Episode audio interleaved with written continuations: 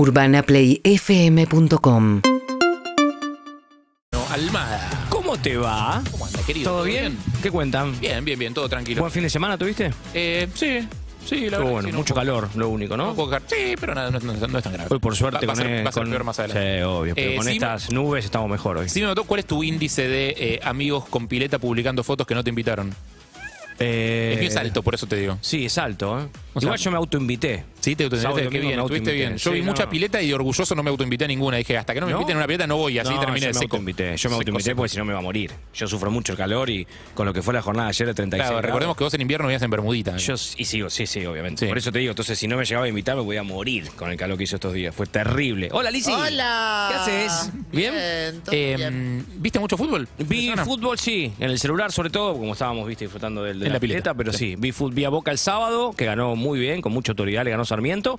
Y bueno, y el partido más importante de la fecha, que se, que se dio ayer por la noche, Claro. que River le ganó a Platense y dio otro paso más para Casi. lograr este título. Ya sé, no, no lo digo para mufar porque no me- ya a esta altura no, este, el campeonato no me interesa, mi equipo no va, no va a llegar a ningún lado, o sea, ya no me Terrible interesa. cómo se vino abajo Independiente. Sí, ¿eh? terrible cómo es, se un- vino es medio como una, una historia repetida últimamente la de Sí, pero arrancar bien y viste que en un momento estuvo puntero, hablamos con Silvio Romero aquella vez, ¿te acordás? El equipo estaba bien, con muchas aspiraciones, después se derrumbó. Sí. Se derrumbó futbolísticamente, físicamente, le, le costó muchísimo mantener ese ritmo y hoy está casi fuera de la Copa Libertadores, equipos- que era el objetivo que se puso. Los equipos reflejan un poco la situación, no sé cómo está Independiente, ¿eh? es una Mal. pregunta. pero- ah, por eso, sí, la institución, los, los equipos Sí. reflejan las instituciones, el estado de las instituciones o cómo está en ese momento atravesando, bla, bla. Sí, a veces sí y a veces no. No siempre pasa. Porque por ahí la parte deportiva, viste, ser, qué sé yo, no sé, en la peluquería cuando estaba todo mal, o sea, era evidente que algo iba a pasar durante todo el tiempo, que no íbamos a estar a, Mm. a flor de piel porque algo estaba andando mal. Yo creo, corregime si me equivoco, que la, la buena situación institucional no necesariamente se traduce en buenos equipos, pero la mala situación institucional casi siempre derrama un poco sobre,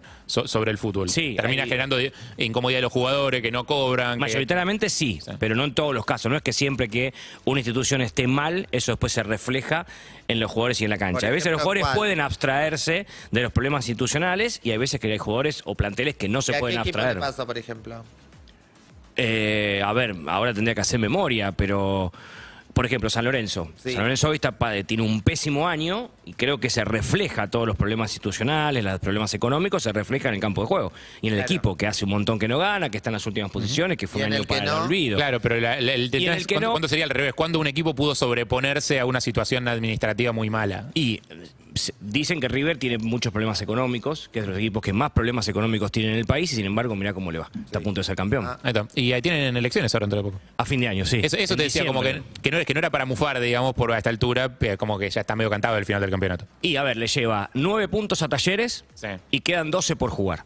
Porque Talleres empató este fin de semana, River ganó, le, le sacó dos puntos más. Claro, sigue aumentando Hay la una diferencia. fecha entre semana que arranca a partir de mañana, que juega Talleres mañana, o sea que River que juega el jueves frente a Racing, ya va a jugar sabiendo cómo salió Talleres. Es difícil que de 12 puntos River pierda 9.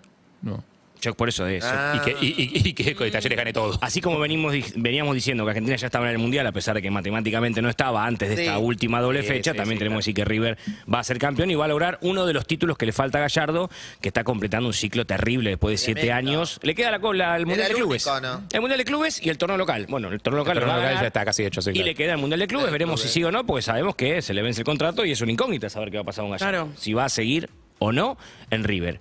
Uno cree, uno cree, a pesar de que tiene muchísimas ofertas, bueno, fue nombrado para, para asumir, o, o fue uno de los nombres que se nombró para asumir la selección de Uruguay, después del maestro, de que se vaya el maestro Tavares.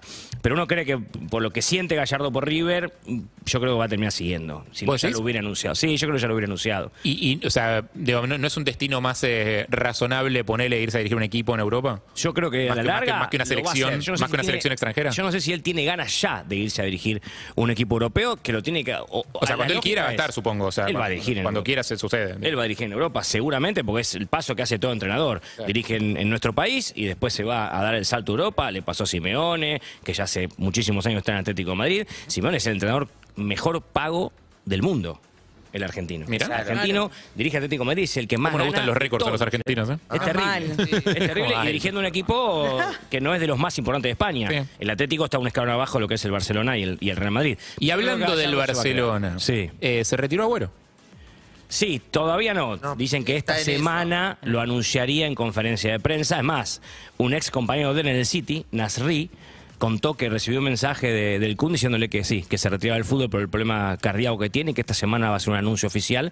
Algo que fue desmentido tanto por Xavi, que debutó en el Barcelona con victoria en la conferencia de prensa, como por el club.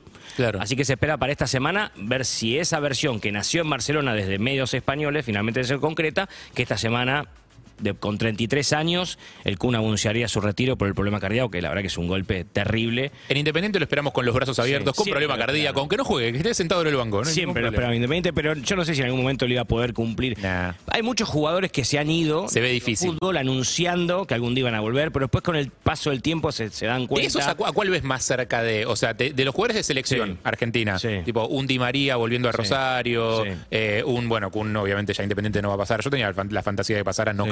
Eh, Messi a Newell's. O sea, de, de los grosos, grosos, grosos. ¿A cuál ves como más cercano a que se, a que se dé eso?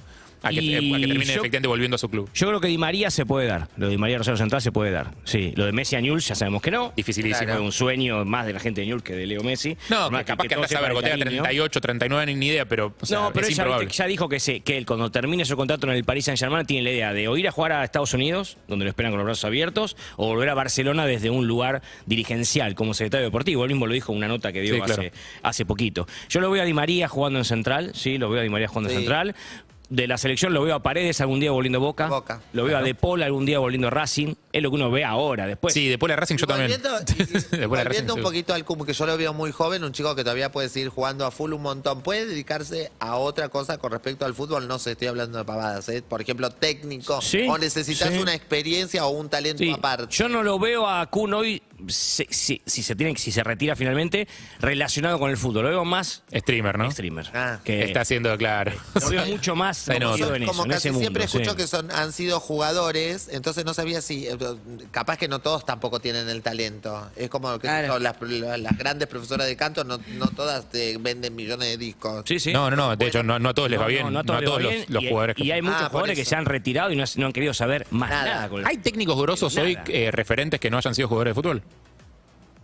Bielsa, Bielsa. o muy poco News. Siempre se ha dicho que Bielsa ha jugado muy poco News y ha hecho una carrera bárbara como, como, como entrenador. Claro. Eh, después de los nuestros, que, que, que vienen ahora a la memoria, es el primero que se viene es Bielsa. Después lo demás, la mayoría han jugado en clubes, han hecho buenas carreras, después han sido entrenadores. Ahí va. Pero Yo quiero preguntarte por lo, Lo que por quieras. ah, eh, como lo que pasó en Boca, que hablemos un poco de eso. Lo escuché hoy en, eh, a la mañana en el programa de María y me parece que está bien hablar de lo que pasó en la cancha. Lo que le, del que le pegaron, le pegaron a, la mujer, a la mujer, ex mujer, a la viuda, en la viuda de Fernando Diceo, Sí. que, era herma- que es, murió ya hace dos años, el hermano de Rafa Diceo. Sí, internas de barras que Claro. tienen acostumbrado y que pasan siempre.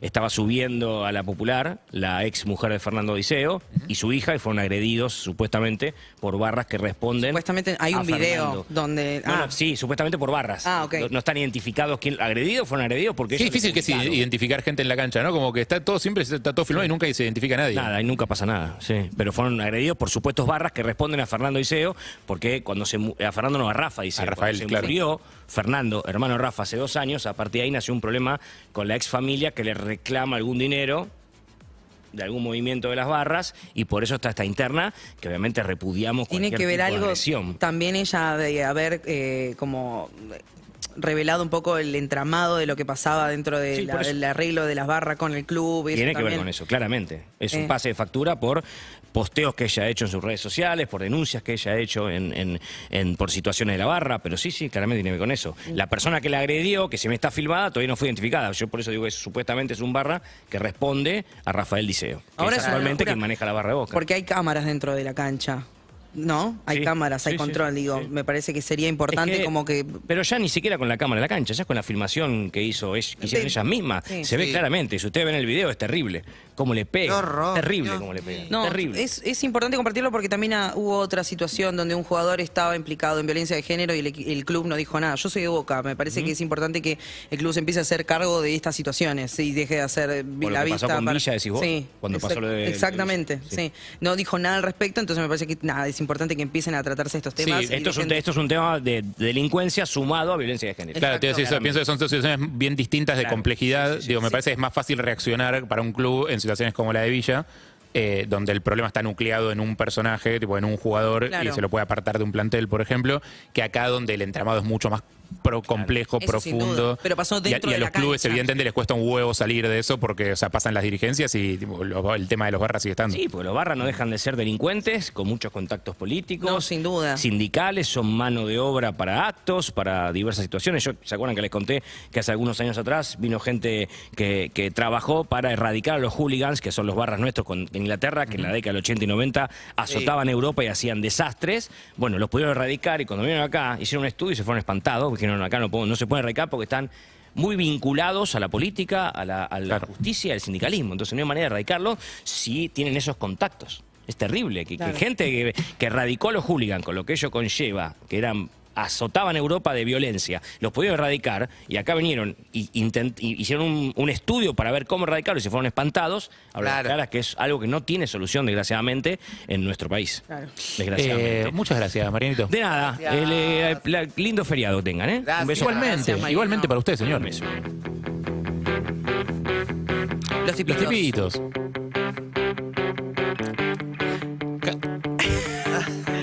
Campanas en la noche. Noche. Seguinos en Instagram y Twitter. arroba Urbana Play FM